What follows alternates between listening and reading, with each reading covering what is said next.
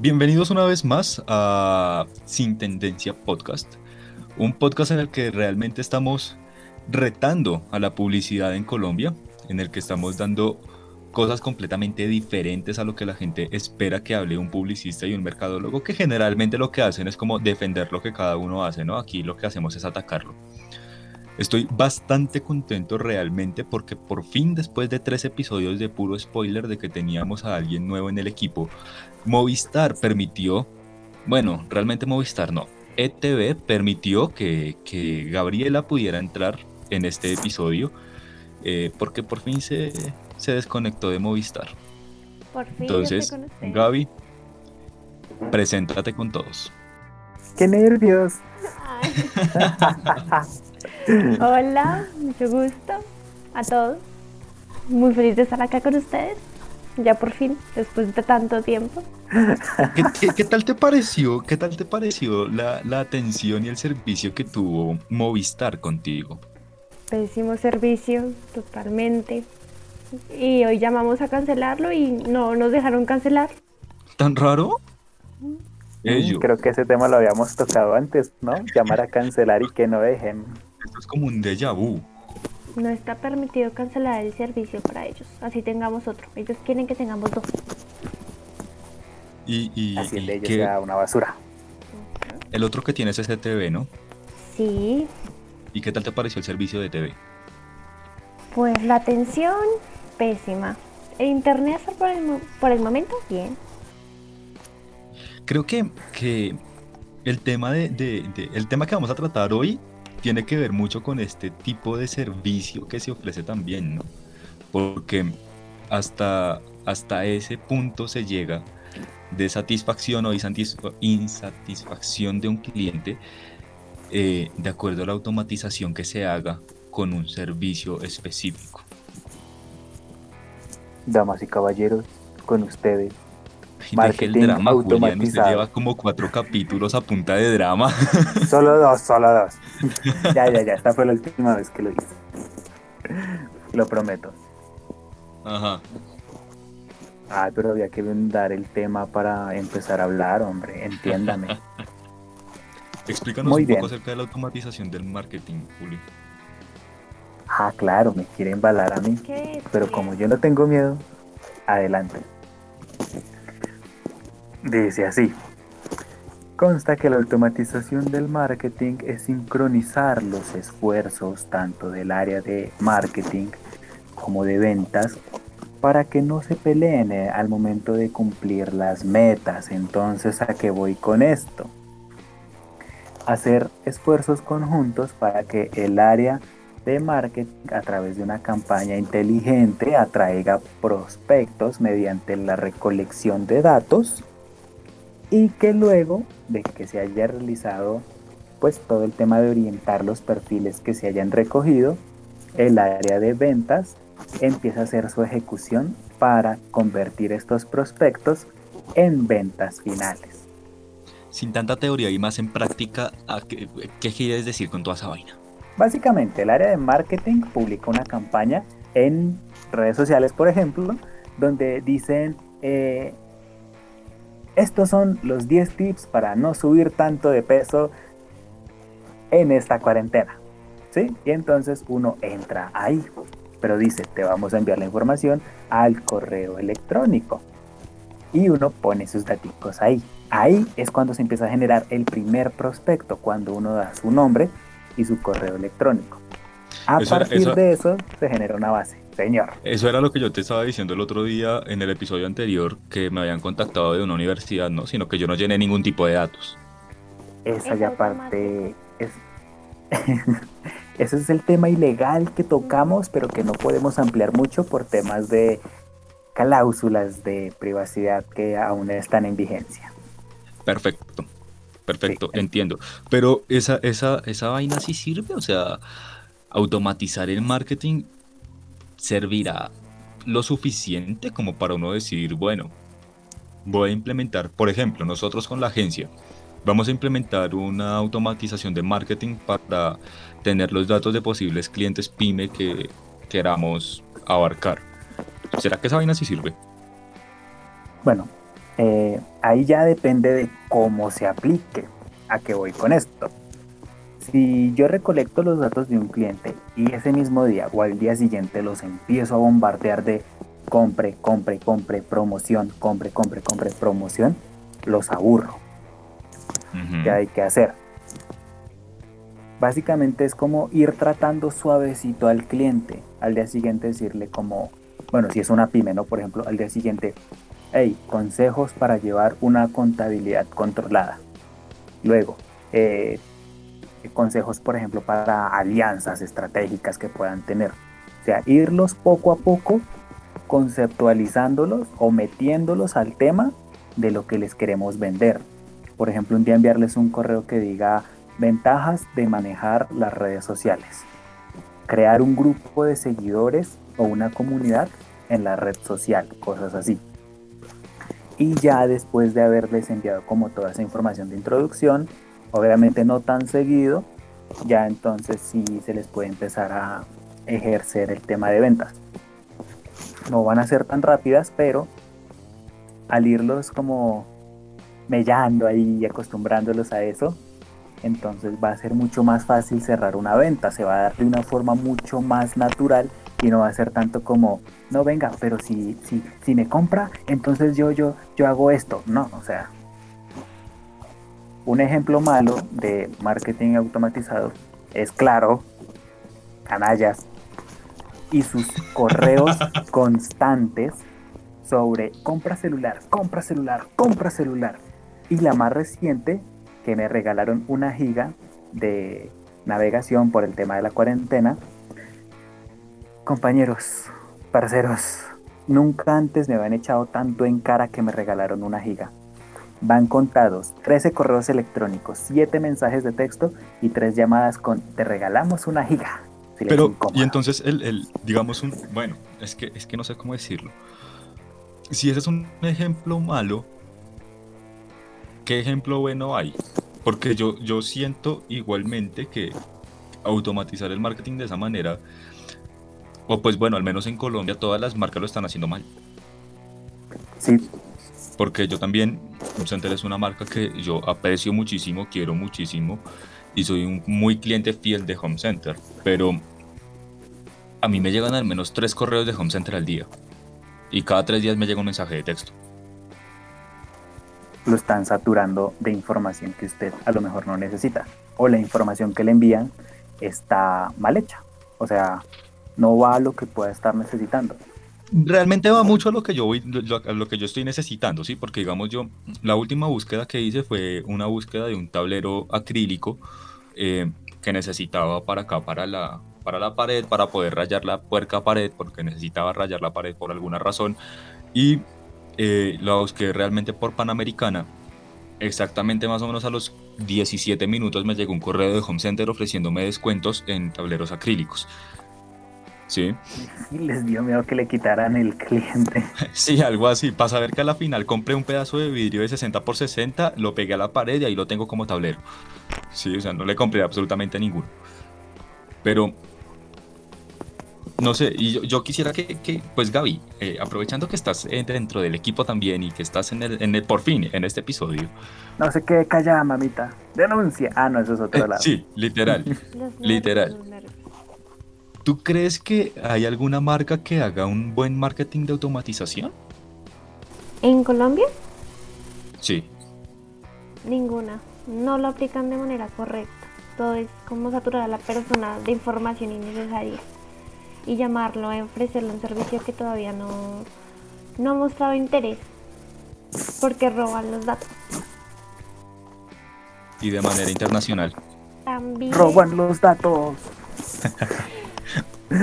de pronto lo aplican de una mejor manera, no como saturar a la persona, pero automatizar el marketing no es una buena estrategia, personalmente. Explícate, justifica tu respuesta. Justifico mi respuesta. A ver. Como en la universidad.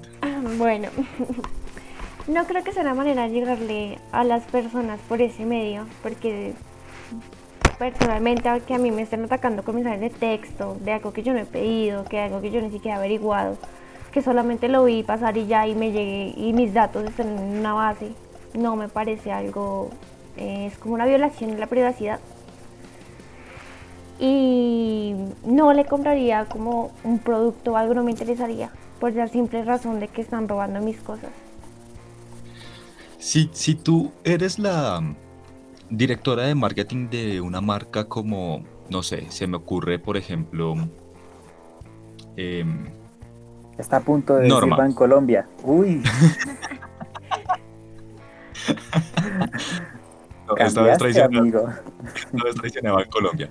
Si, si tú fueras la gerente de marketing de una empresa como Norma, em, o una empresa como Faber-Castell, por ejemplo, y te piden que hagas automatización de marketing, ¿lo harías? ¿O, o dirías como no, eso va en contra de lo que yo pienso, eso no lo voy a hacer? Uy, pues yo iría en Ahí drama, contra. ahí va el el drama. Personalmente yo iría en contra porque no me parece algo que la verdad funcione y sea algo bueno ni para la empresa ni para el usuario. ¿Cómo lo suplantarías? Mm. Déjame pensar. Yo soy, yo soy, es un ejemplo, un ejemplo hipotético. Ver. completamente hipotético y ya todo el mundo va a saber por qué. Yo soy el presidente de Faber Castell, Ah, ¿sí? Y yo como presidente te digo a ti, Gabriela, que eres mi gerente de mercadeo, que quiero que me hagas marketing de automatización porque me dijeron que era el putas. Primero, pruebas de que sí sea el putas. Luego. Marcas como Claro, como Home Center, como Al Costo, no como... putas porque la gente está fastidiada de eso. O sea, Pero han logrado ventas. pero más que tú le preguntas a una persona si le gustan, va a decirte que no. Que no le gusta que le esté saturando, como Julián, por ejemplo. Que todos los días se queja Gracias. y se queja y se queja y se queja. Y no es el único que se está quejando. Yo vivo para quejarme, Gabriela. Vivo Lo por eso. Sí, eso es cierto. Y más de una persona lo hace. Porque no es lindo que te estén saturando, como el correo, tus mensajes de texto o llamadas que tú estés ocupado y te empiezan a llamar a ofrecerte cosas así de la nada. Y no les importa que Sí, eso diga que no. Que yo diga, no, es que estoy ocupada. No, no, pero señora, por favor, no. Eso es fastidioso. Listo. Entonces ahora yo como presidente de Faber Castell te digo, güey, entonces montame una estrategia de marketing que me suplante a la estrategia de automatización para yo igualmente llegarle a esos prospectos y a esos clientes con las bases de datos. ¿De una? Hago- la Pero. ¿qué harías? Toca analizarlo de muy bien, muy bien. Toca analizarlo muy bien. Eso no se contesta así de fácil. Listo, reto, reto del día, reto del Eso le iba a episodio. decir, reto o pregunta del día. Una no, no, no, este de es marketing. ¿Qué harías? Bueno, Esto es vale, reto. reto del día. reto para la primipara. Ay, Vamos a, me voy. Renuncio. tienes que, tienes que hacer la estrategia que suplante una estrategia de, de automatización de marketing. ¿Listo? Para Faber Castell, acuérdate, para Faber Castell. Y al final del episodio nos das la estrategia. Muy bien. Bueno, yo hace unos Perfecto, minuticos perfecto. les dije que tengo un solo caso de buen uso de marketing automatizado. ¿Cuál? Yo ¿Cuál tengo es? otro. Listo. Entonces, yo les comenté a ustedes que estaba haciendo un diplomado de marketing digital con una empresa, pues obviamente por internet, cuya sede central está en España. Yo me inscribí con ellos, eh, es totalmente gratis. Eh, al principio pues no pude empezarlo, pues en esa primera semana, lo inicié hasta la segunda semana, pero durante toda esa semana que yo no estuve como generando una interacción con ellos, enviaron únicamente un correo electrónico con información sobre beneficios del marketing digital y cómo aplicarlo bien. Una vez yo inicié el diplomado, alcancé a hacer creo que tres o cuatro unidades. Yo tenía que conectarme por lo menos una hora por semana. Y me enviaban a lo mucho uno o dos correos por semana también sobre eh, técnicas de marketing digital, estrategias, cómo orientar un nicho de mercado y a veces venía un link a videos que ellos habían hecho para explicar sobre el tema. Cómo generaban ellos sus ingresos, tenían un convenio con las páginas que manejan los dominios web, porque el objetivo de ese diplomado era al final de que uno ya lo esté terminando, tener una página web con un dominio y que pues le esté generando dinero esa página.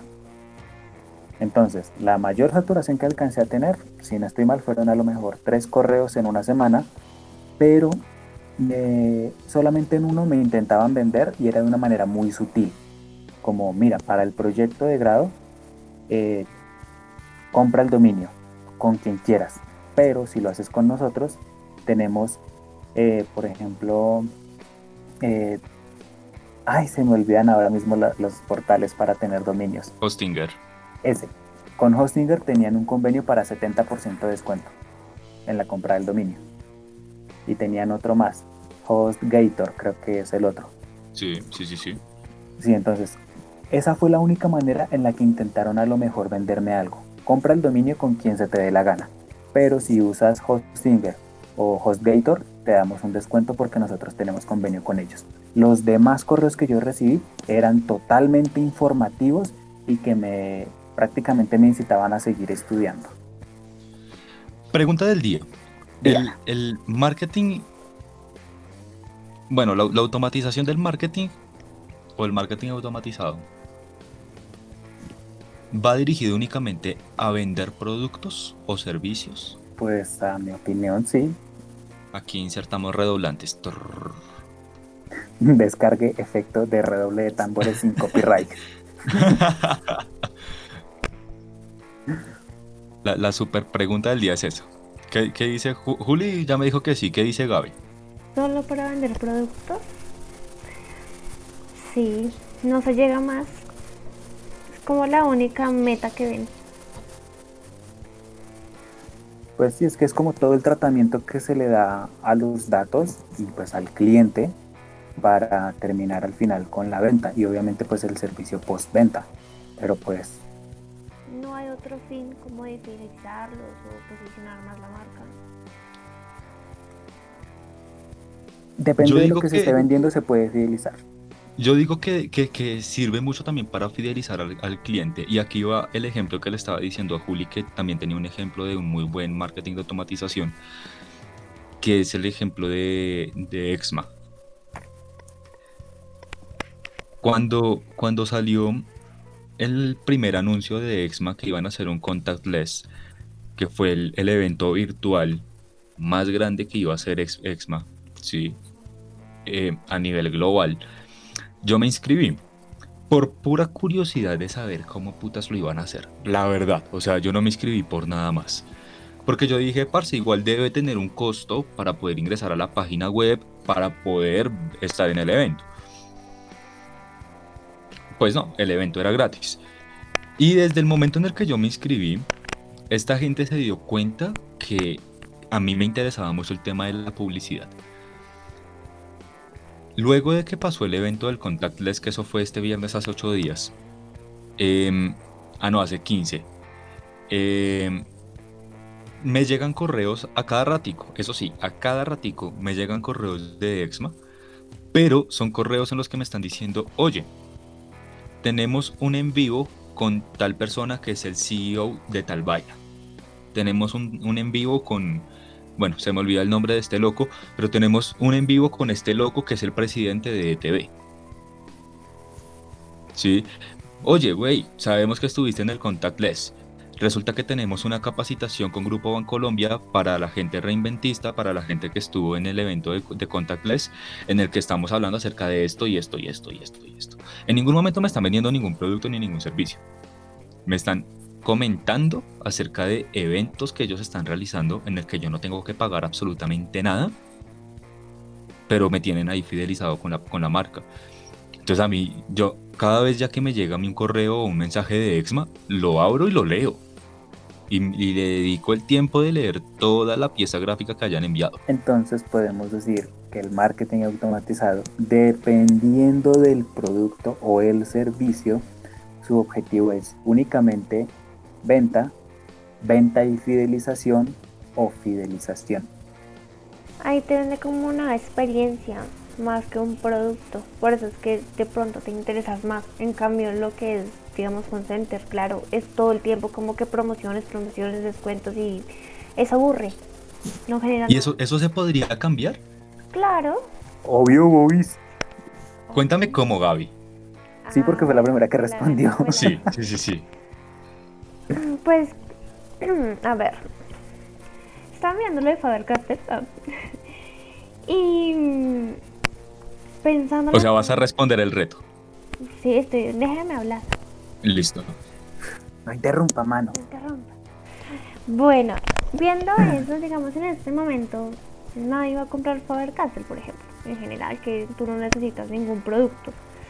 Entonces, yo pensaría en hacer como una plataforma donde la gente pudiera como dibujar o escribir o algo de Faber Castell ya en esa temporada de cuarentena como para distraerse ya que no pueden vender sus productos al menos generar una experiencia positiva para la persona para los clientes que ya tiene y generar nuevos clientes por ese medio generando una buena experiencia una bonita experiencia algo más emotivo no sé qué dirán ustedes Se me ocurre, se me ocurre algo. Una especie de como concurso, una convocatoria para dibujantes. Sí, En, bueno, pues dividiéndolo por varias categorías. Y pues envíenoslo con sus daticos. Y ahí se va generando pero la base que- de datos base que decíamos. Pero qué tipo de categorías, ¿no? Porque, o sea, hay, hay, hay algo claro y es que Faber Castell va dirigido para estudiantes de colegio. ¿Usted ha visto las cajas de 36, 40, 50 colores? Ujú. ¿Y quiénes los compran? Universitarios y profesionales. También, Bien. solamente los estudiantes de Se puede dividir en la categoría infantil, jóvenes, que serían personas que estén cursando su bachillerato o secundaria. Eh, qué sé yo, por ejemplo, ponerle nombres bonitos, algo así como eh, en formación para estudiantes pues, que estén en universidad. Y profesionales para las personas que ya ejerzan alguna labor referente a las artes manuales. Creo que así se les llama cuando ya son profesionales. Listo. Entonces, lo que le ofrecen al, al presidente de Faber Castell, en lugar de hacer marketing de automatización, es que haga un concurso de una plataforma de dibujo para dibujantes, obviamente. Sí. Y se va a dar como premio al ganador. Muchos colores. No, no es cierto, no sé. Eh, eh, no, pues Podría ser un, sí, un kit. sí, así. pero un kit profesional. Ajá, O sea, de los que valen muchísimo. Eso es algo hermoso que le llega a su casa un kit. Sí. Y después a los participantes se les puede ir enviando como correos electrónicos. Aquí le metemos un poquito la automatización con información, guías sobre cuáles son los mejores colores o bueno, técnicas de pintura, tutoriales que están muy de moda hoy día ver un tutorial para todo. y Eso, eso, eso querría decir entonces, Juli, que, que sí es importante igualmente implementar la estrategia de marketing de automatización. De una manera pero hay correcta. que generar un buen engagement. Luego de, gen- Todo de- está en de- cómo los atraiga. Ok. Ok. De hecho, pongámonos mañana en contacto con el de Faber Castell para venderle la idea. Que entre en licitación ya. Sí, yo necesito esa cuenta aquí. Por ejemplo, complementando pues la idea que dio Gabriela, se me ocurre que esa puede ser una muy buena forma de generar interacción con las personas, crear la base de datos y empezar el proceso de automatización, pero de manera inteligente. Creo que, que- que- aquí hay un tema, no sé, no sé ustedes qué dirán, pero siento que tiene que ver muchísimo también con, como con eso, y es que el marketing de automatización tiene o tiene que ir amarrado con un con una muy buena estrategia de contenidos, de content marketing. Si se quiere hacer un marketing automatizado, pues que sea positivo, ¿no? Que, que agregue valor, como el que estamos hablando para Faber-Castell, como el que les estoy contando de Exma. O sea, se tiene que generar algo, o sea, se tiene que dar algo a cambio. Aparte de hacer unas piezas gráficas bonitas y llamativas, yo opino que se le tiene que dar algo a las personas. O sea, en este caso, pues contenido, información. Exacto, exacto. No es tanto darles algo como, te damos esta promoción, este descuento. No, sino darles información, conocimiento, cosas que puedan ser útiles para ellos.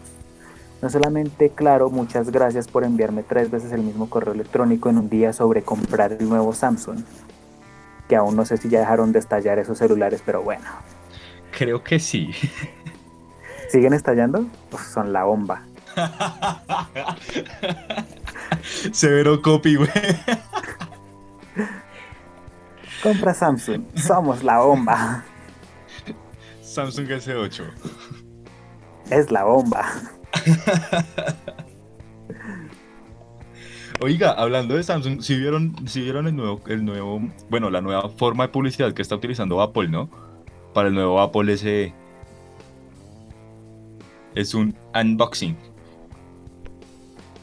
Yo vi uno, pero es una pantalla de realidad aumentada de Samsung en Japón, donde crean el efecto como de una ola chocando, pero pues son pantallas de alta definición.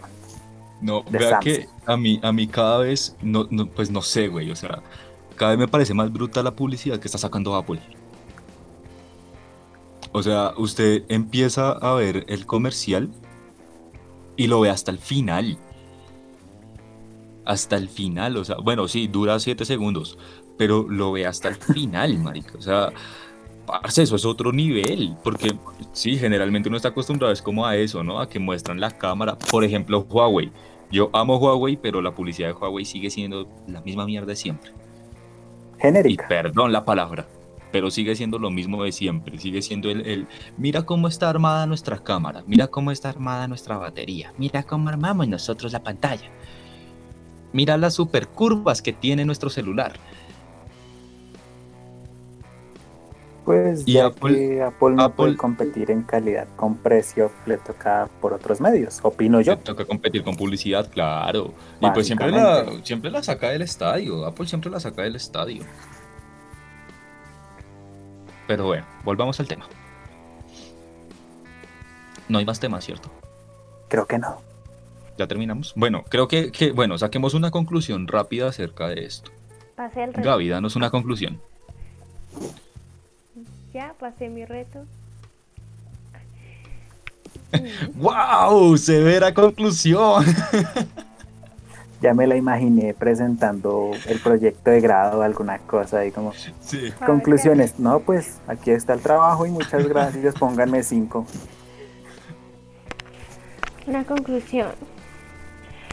Que el marketing de automatización sí puede ser una buena manera si se usa de manera correcta. De resto no. No serviría para ah, ni atraer, ni fidelizar, ni vender productos. ¿Y cuál es la manera correcta de utilizarlo?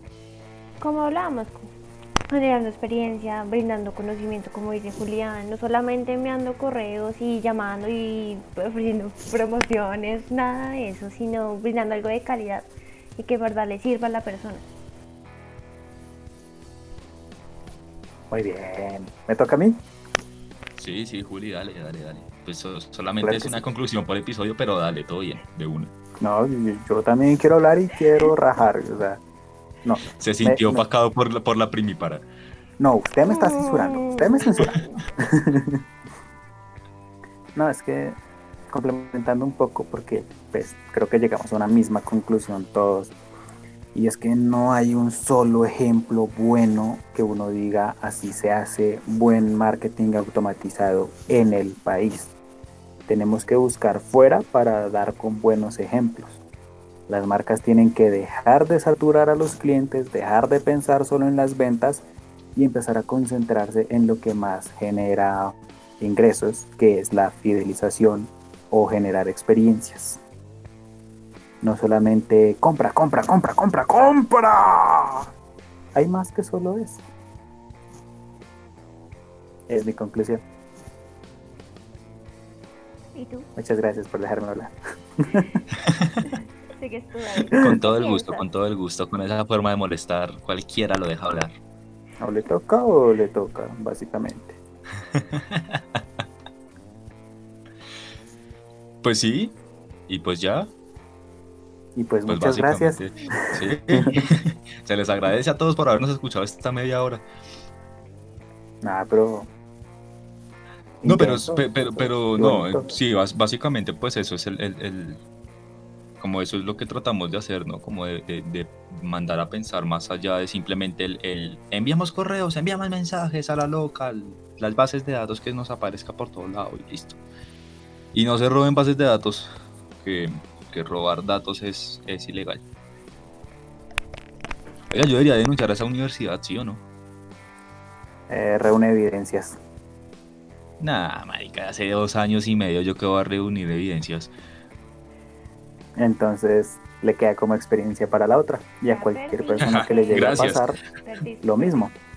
Si por alguna razón que desconocen a alguien obtiene sus datos personales, citando el derecho constitucional a veas data, pueden exigir en el momento de la llamada que se les diga cómo se obtuvieron sus datos personales. En caso de que la persona cuelgue la llamada, directamente se van a la Defensoría del Consumidor mostrando el caso. La tará. Sí, básicamente es eso. Decir, no, pues yo tengo derecho, en base al derecho constitucional, a veas data del año 2015, si no estoy mal, creo que es la actualización más reciente, de que usted me diga, exijo que me diga cómo obtuvo mis datos personales. Y no puede colgar la llamada. El error más grande que puede cometer ese asesor es colgar la llamada, porque las multas por robo de datos son de miles, de millones. Epa, la arepa. Por dos. Bueno, no siendo más, Hasta aquí un fue. placer haber estado con ustedes hoy. Eh, espero que mm, les haya agradado nuestra nueva integrante del equipo, que llevamos mencionándola hace tres episodios y por fin se dignó en aparecer. Lo siento, lo siento. Gas. Ya me quería. Gas. Y pues bueno, aprovechando que es la primípara, pues primípara, Despedida, por favor. da tú la despedida. Chao. Despedida. Eh, eh, ella va a lo que va, güey, ella directa. No, mentiras. Gracias a todos por escucharnos. Espero no haber estado tan mal. Y, y me la montaron todo el episodio, pero gracias. A todos. Y si no, ¿cómo más se le da la bienvenida? A Sí. ver, ¿Cómo le dimos la bienvenida en la agencia? Montándosela. ¿Y la pola? salga. salga y cómprela.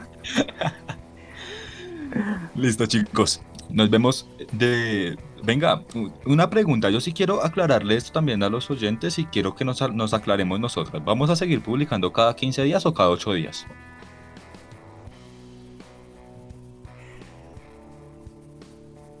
Pues tuvimos este bajón por el cierre del semestre de la universidad, pero pues la idea es ya recuperar la rutina de cada ocho días. Listo. Entonces, nos vemos dentro de 8 días. Bueno, nos escuchamos dentro de 8. Tengo esa, esa maña, ¿no? De, de Sí. en un podcast diciendo que nos vamos a ver. Nos escuchamos no, dentro no. de 8 días eh, con un episodio que, que literalmente los va a poner a pensar. Porque vamos a tratar un poco acerca de la teoría clásica del mercadeo y la publicidad. Y llevamos investigando como un mes. Y pues bueno, Gabriel lleva investigando como una hora. Pero... eh, Lo que va de capítulo. pero, pero para que se conecten todos y estén bastante pendientes porque se viene algo fuerte, algo bomba, que los va a hacer pensar y yo sé, estoy seguro que más de uno nos va a decir, güey, estás loco. O se van a ofender, Estás loco, estás loco. O se van a ofender. básicamente. Listo chicos. Y adiós.